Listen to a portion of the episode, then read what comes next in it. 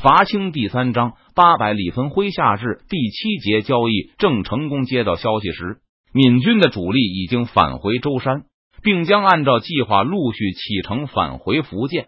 郑成功身边只有段后的一股小部队。得知邓明已经打到南京城下后，郑成功觉得不来见上一面实在说不过去，就率领亲卫乘坐快船重新进入长江口。这次郑成功的行军相当顺利。在他进入长江不久，马逢之又举起叛旗。常州府的清军自顾不暇，根本没有阻扰郑成功行动的能力，甚至不知道延平郡王去而复返。借着东风，郑成功一直乘船进入镇江府境内，然后才离船走陆路赶往南京。现在镇江府几乎称得上是空无一人。虽然郑成功没有大量的骑兵，但是也没有遇到任何危险。等靠近南京后，郑成功就谨慎了一些，主力停下来等待船只跟上，同时派出手下所有的骑士搜索四周，探听南京附近的战事近况。得知清军都龟缩在南京城中后，郑成功就再次冒险带着亲卫前进。此刻距离邓明已经不远，派到明军营中的使者就是郑成功的斥候。根据这个斥候所述。大概两天内，郑成功就可抵达南京与邓明会面。此事最好保密。邓明对李来亨和张黄岩说道：“延平藩的主力已经返回福建了，现在延平郡王身边也就是一千多亲兵，不足以帮我们拿下东南，守住长江。但若是听说延平郡王又回来了，南京城内的鞑子肯定会惊慌失措，不肯继续和我们交换俘虏了。”刚听说郑成功返回后，张黄岩十分兴奋，认为又有了夺取南京的机会。邓明的话不免使他有些失望。但郑成功的军队现在士气低迷，也没能完成军属分离，十几万大军分成几批航行在茫茫的大海上。就算郑成功想全军回师，也难以通知他们。更不用说以现在闽军的士气，就是回师也未必能发挥多大的作用。第二天早上，在南京城中，蒋国柱和管孝忠爆发了激烈的争吵。梁化凤的积极行动让蒋国柱感到了极大的压力，他主张立刻释放城内所有的闽军军官，从邓明手里交换尽可能多的旗人。蒋国柱认为这个行动能够帮助他和管孝忠赢得满城的感激，以后若是火并梁化凤也能轻松一些。顺利完成第一次交换后。蒋国柱认为应该主动释放甘辉、于心和其他几位闽军的将军，把剩下的所有旗人和其他南京官吏的亲戚都要回来。至于郎廷佐，蒋国柱认为只要能让邓明保证处死两江总督就可以了，甚至应该用南京藩库的金银来收买邓明，让他愿意站在蒋国柱和管孝忠一边，帮助他们制造舆论。把所有的罪责都推到梁化凤的头上，但出乎蒋国柱意料的是，管孝忠对此坚决反对，说道：“甘辉、于心二贼都是郑成功的大将，是正义的左膀右臂。这次好不容易抓到他们麻痹大意的机会，将这两个家伙都擒住，怎么可以轻易放走？放虎归山，后患无穷。他们两个人会在以后给朝廷带来很大的麻烦。”不知道要多死多少人呢？可是你也同意了要与邓明交易的。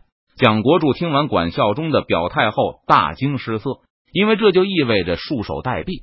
如果让梁化凤完成了交易，不但郎廷佐能平安回到南京城中，而且齐人和其他南京文武也会统统倒向梁化凤一边。那时，郎廷佐和梁化凤就会对蒋国柱和管孝忠形成压倒性优势。我同意与邓贼商议，但我从未同意过真的释放海逆。我们一开始说的也是骗邓明杀郎廷佐，然后杀光海逆，一个也不还给他的。管孝忠看着目瞪口呆的蒋国柱，斩钉截铁的说道：“虽然我盼望朝廷赦免我，但我依旧是皇上的忠臣，要为朝廷守住南京，要让邓明铩羽而归。我绝不同意放虎归山。”更不用说用藩库的银子去收买邓明，那只会让贼人势力变得更大，让朝廷更难以剿灭他们。可是，就算我们不做，梁化凤也会做的。到时候邓明还是会拿到他想要的，而我们则死无葬身之地。蒋国柱苦口婆心的劝道：“提督要想为朝廷出力，就要好好保住有用之身呢，还要保住官职。若是连性命都丢了，那将来又如何能为朝廷继续效力呢？”管孝忠依然摇头：“放了这些贼寇，对朝廷后患无穷。我本来是满洲一个普通汉军，蒙先帝提拔，当上了将领，抬旗入籍。先帝甚至不计较我是汉人。”而让我统帅八旗兵马，从容入关后，更一步步坐上了驻防八旗的提督。我不能做对不起先帝和朝廷的事。正当管孝忠和蒋国柱争执不下的时候，有人慌忙在门外报见。一见到蒋国柱，就嚷道：“巡抚大人，不好了！梁提督带人强闯大牢，把里面的海逆都抢走了。跟着梁化凤的士兵一起闯进大牢的，还有一些满城的旗人。”见对方人多势众，而且一个个都来头不小，狱卒们不敢抵抗，只能眼睁睁的看着他们把人带走了，然后才派人来两江总督府汇报。听完报告后，管孝忠阴沉着脸，二话不说，大步走出门外，招呼他的手下道：“跟我来，去梁化凤的大营把人抢回来。”管孝忠走了以后，蒋国柱的部下不知所措的望着他们的顶头上司。只见蒋巡抚脸色阴冷，甚是骇人。我不去陪他胡闹。蒋国柱断定管孝忠无法把人要回来，就算能要回来，蒋国柱也不会去帮忙做这种得罪其人和其他文武官吏的事。他下令把所有的心腹都召集到两江总督府中。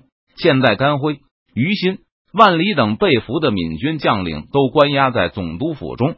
蒋国柱命令手下。把最后的这点筹码严密保护起来，不许任何人靠近，哪怕是管孝忠的手下也不行。我该如何是好？蒋国柱已经快要绝望了。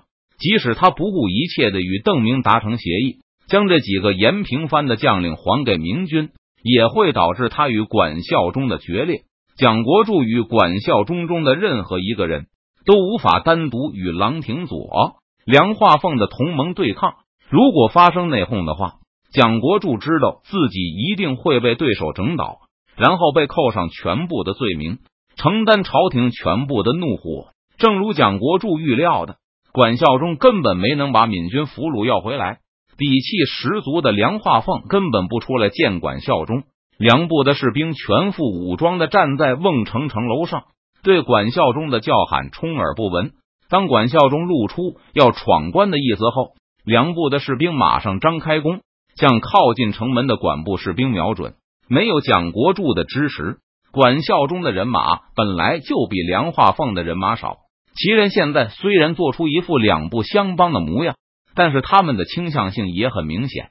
看到两军剑拔弩张后，协助守城的旗人纷纷冲着管孝忠嚷嚷：“提督要做什么？现在城外贼人未退，提督就要与露营官兵火并吗？”轰走了管孝忠后。梁化凤与邓明迅速达成协议，用一百个闽军军官交换了二十个旗人，以及大批两江总督府的幕僚，还有一些在城中有熟人的露营军官。见交换行动进行的十分顺利，郎廷佐也非常高兴，感到距离自己获得自由的日子不远了。但是看到大批闽军军官在明军的欢呼声中平安返回。郎廷佐又不由得感到一阵阵恼火，和管孝忠一样，郎廷佐同样自认为是大清的忠臣。这些郑成功的手下，在他看来都罪该万死。蒋国柱、管孝忠，你们做的好事。郎廷佐躲在暗处，红着眼看着那些死里逃生的福建军官，恨不得立刻能够把蒋国柱和管孝忠碎尸万段。为了替朝廷除去你们这两个大汉，老夫不得不出此下策。放虎归山。由于梁化凤的行动迅速，表现出足够的合作诚意，现在邓明已经给郎廷佐提供了一间用来会客的营帐，允许他与梁化凤的使者私下见面。见到梁化凤最近派来的使者后，郎廷佐首先对梁化凤办事得力给予了高度赞扬，要梁提督再接再厉，以最快的速度完成和邓明的交易。等本官回去后。管孝忠和蒋国柱这二贼的罪行也就该大白天下了。郎廷佐怀着刻骨的仇恨，狠狠的一拍大腿：“这么多海秘得以逃脱罗网，都是因为这两个贼卖国啊！这笔账，本官一定要和他们好好的算算。”梁化凤的使者面有难色：“总督大人，甘辉他们都被关在总督府中，蒋国柱派重兵严加看守，不许任何人靠近他们。”梁提督也感到十分棘手。梁提督不是有两千兵马吗？郎廷佐不以为然的说道：“再说那是本官的总督府，本官只要写几封信，自然会有人配合梁提督。可眼下贼人还在城外，似乎不是攻打蒋国柱的好时机吧？”使者小心翼翼的问道：“几天前，郎廷佐还曾提醒梁化凤，用兵力威胁管孝忠和蒋国柱是可以的，但是绝不能发生武力冲突，以免让城外的邓明坐收渔翁之利。”攘外必先安内，郎廷佐叫道：“现在他一天也不想在明军营地里多待了，晚上也睡不着觉，满脑子就是幻想着回到南京，把管孝忠和蒋国柱抓起来，千刀万剐的场面，让梁提督不必过虑，攻进总督府，先把甘辉他们放了。等本官回到江宁，消除了心腹之患后，再出城杀散贼人，把他们连同邓明一起再抓回来便是。”使者不敢继续争辩，就要离开营帐，返回南京城。且慢，郎廷佐又喝住了使者，补充道：“邓明看起来是个贪得无厌的人，不妨先用翻库的银子满足他的贪欲。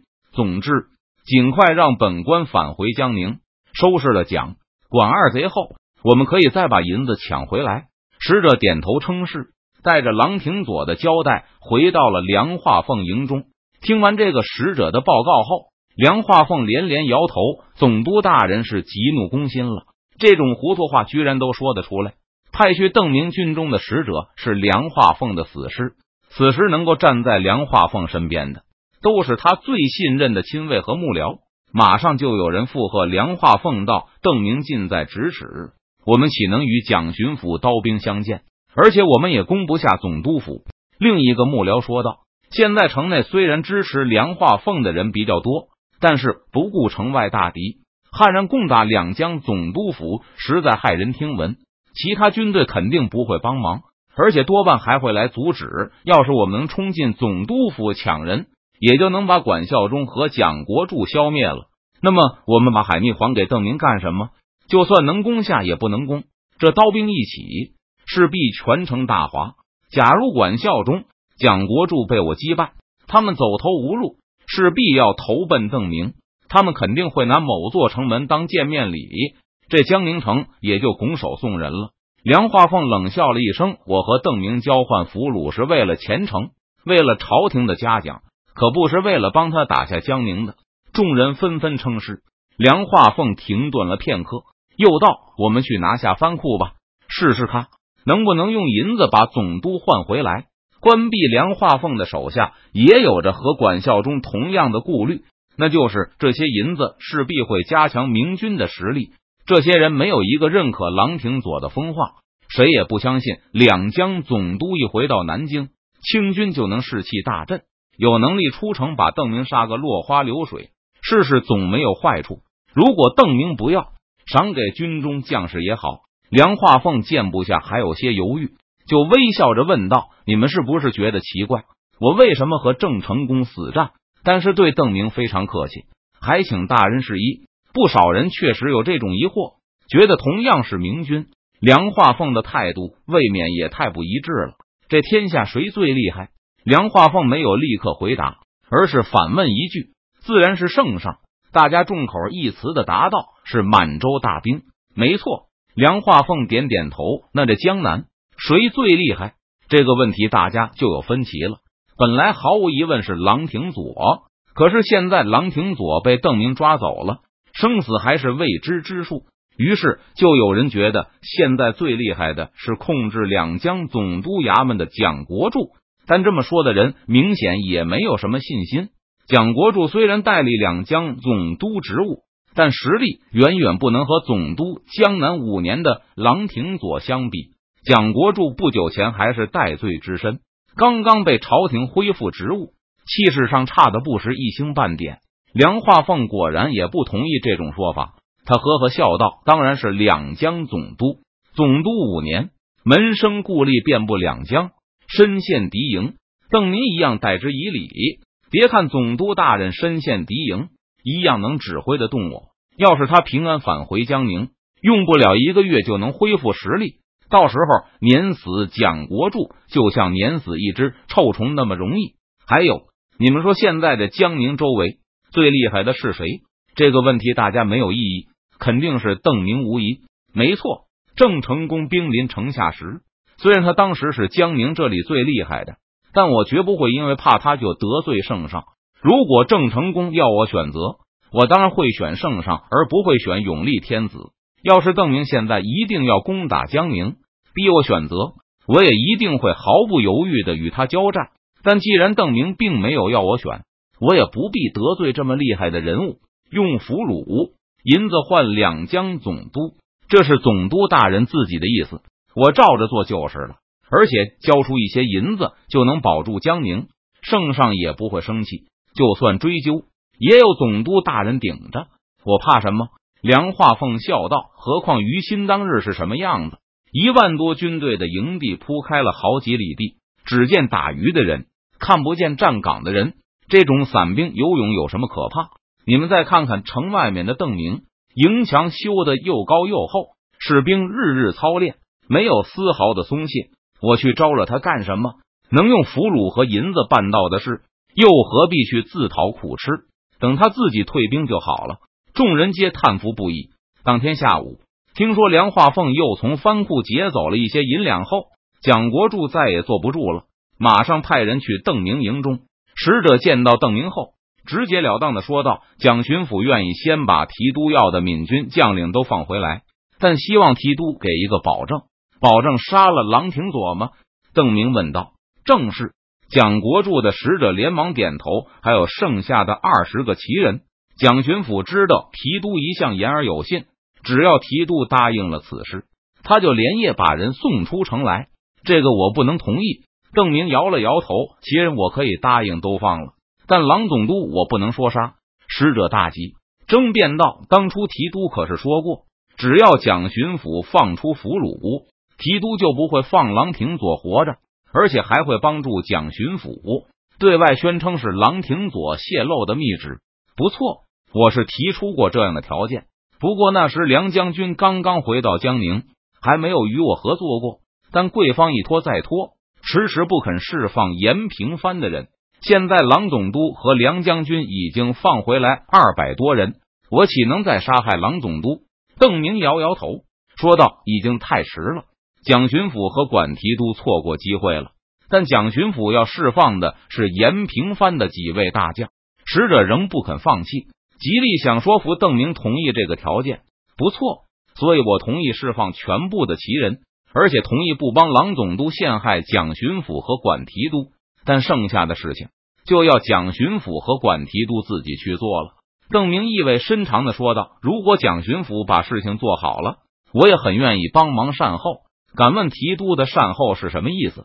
使者急忙追问道：“我的建议是，把延平藩的几位将领放还给我，我就释放所有的旗人。一天后，我释放郎廷佐，提督不可。”使者一听邓明要释放郎廷佐，急忙叫起来：“听我说完。”邓明不满的哼了一声，梁化凤的使者立刻乖乖的闭嘴了。邓明继续说道：“但是放还郎总督后，我是不是立刻离开南京，就要看蒋巡抚怎么做了。如果蒋巡抚给我五十万两白银，我就立刻动身离开南京，而且会把郎总督扣在手里，直到离开前的最后一刻再放。”说到这里，邓明停了一会儿，让使者体会自己的意思。看到对方脸上的疑惑，半天都没有消散，邓明只好自己解释起来：“如果我不马上走的话，想必蒋巡抚是不敢把郎总督怎么样的吧？就算蒋巡抚想发难，估计也担心我会趁机夺城。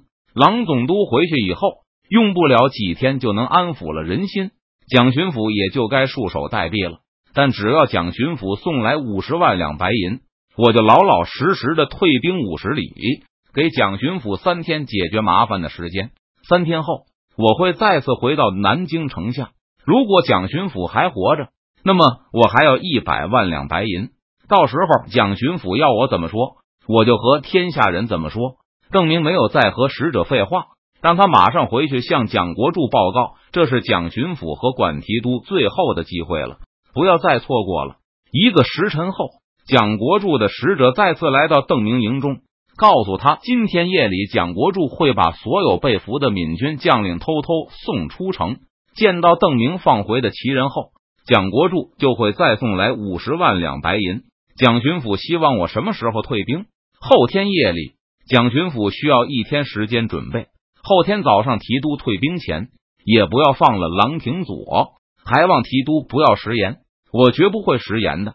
我祝蒋巡抚和管提督万事顺利。郑明说道：“别忘了准备好后面的一百万两银子。我后天离开，五天后回来进行后面的合作。多谢提督吉言。”蒋巡抚一定会准备好银子，等提督回来领取。使者接着提出了一个要求：蒋巡抚希望提督同意我们派一队兵跟在提督的大军身后，以确保我退兵，而不是杀一个回马枪。邓明点头道：“理所应当。”送走了蒋国柱的使者后，邓明就把郎廷佐请来，对他说道：“蒋国柱已经答应今夜把甘辉他们放还给我，要我用总督的首级去换。”啊！郎廷佐大叫一声，可是老夫已经让梁化凤放了两百人回来了。提督答应过不伤害老夫了。是的，所以我没有答应蒋国柱的要求。等见到甘将军他们后，我就会把总督放回去。郎廷佐顿时满面春风，恭维道：“提督果然是守信之人。不过我放总督回去后，总督不担心他们狗急跳墙，县城门给我吗？”邓明狡猾的笑了一下。总督一旦迈出这个大营，我就算完成了诺言。到时候若是有人献城给我，我也还是要笑纳的。郎廷佐顿时又从椅子上弹了起来，他挥舞着手臂，似乎是想呵斥邓明，但张口结舌却没有将激烈的言辞吐出。愣了片刻后，郎廷佐虚张声势的叫道：“南京城内还有数万忠勇官兵，就是讲广二贼的手下。”也未必会跟着他们做出这种丧心病狂的事情来，但总督大人想必还是不肯冒这个险的吧？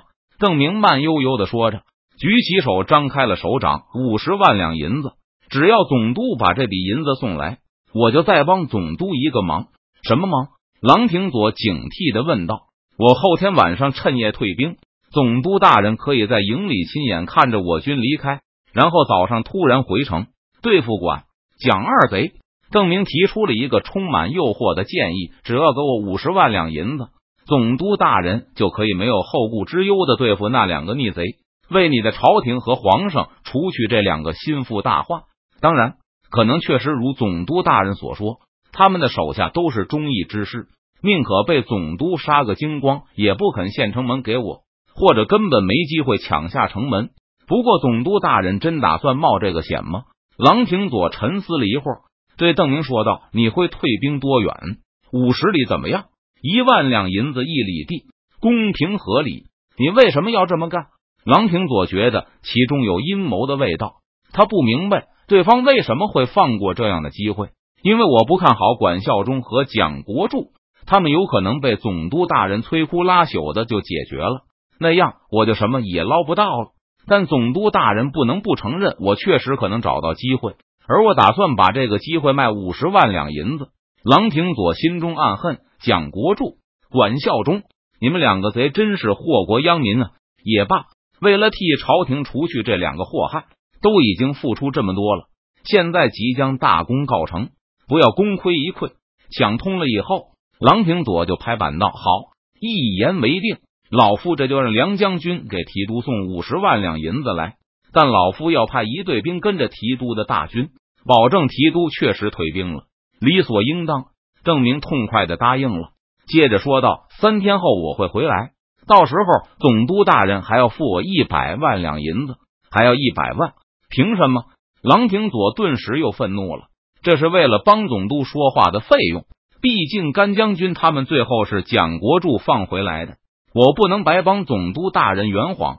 邓明提醒道：“本来我和郎总督的协议里商量好了，谁放甘将军他们回来，我就帮谁说话，好吧？”老夫会准备好一百万两白银的。郎廷佐咬着后槽牙说道，但心里却是一阵冷笑。邓明小儿啊，等我除去了蒋国柱、管孝忠这两个心腹大患，还会怕你不成？莫说是答应给你一百万，就是答应给你一千万又如何？无论是接见蒋国柱的使者，还是与郎廷佐谈判时，张黄岩、李来亨二人都全程陪同。郎廷佐离去后，邓明看到张李二人看自己的眼神都有些不对，就奇怪的问道：“怎么了？”李来亨避开邓明的目光，飞快的说道：“没事。”而张黄岩则张口道：“提督。”那邓明等着对方的下文，但张黄岩没有继续说话，想了片刻后摇头道：“我也没事。”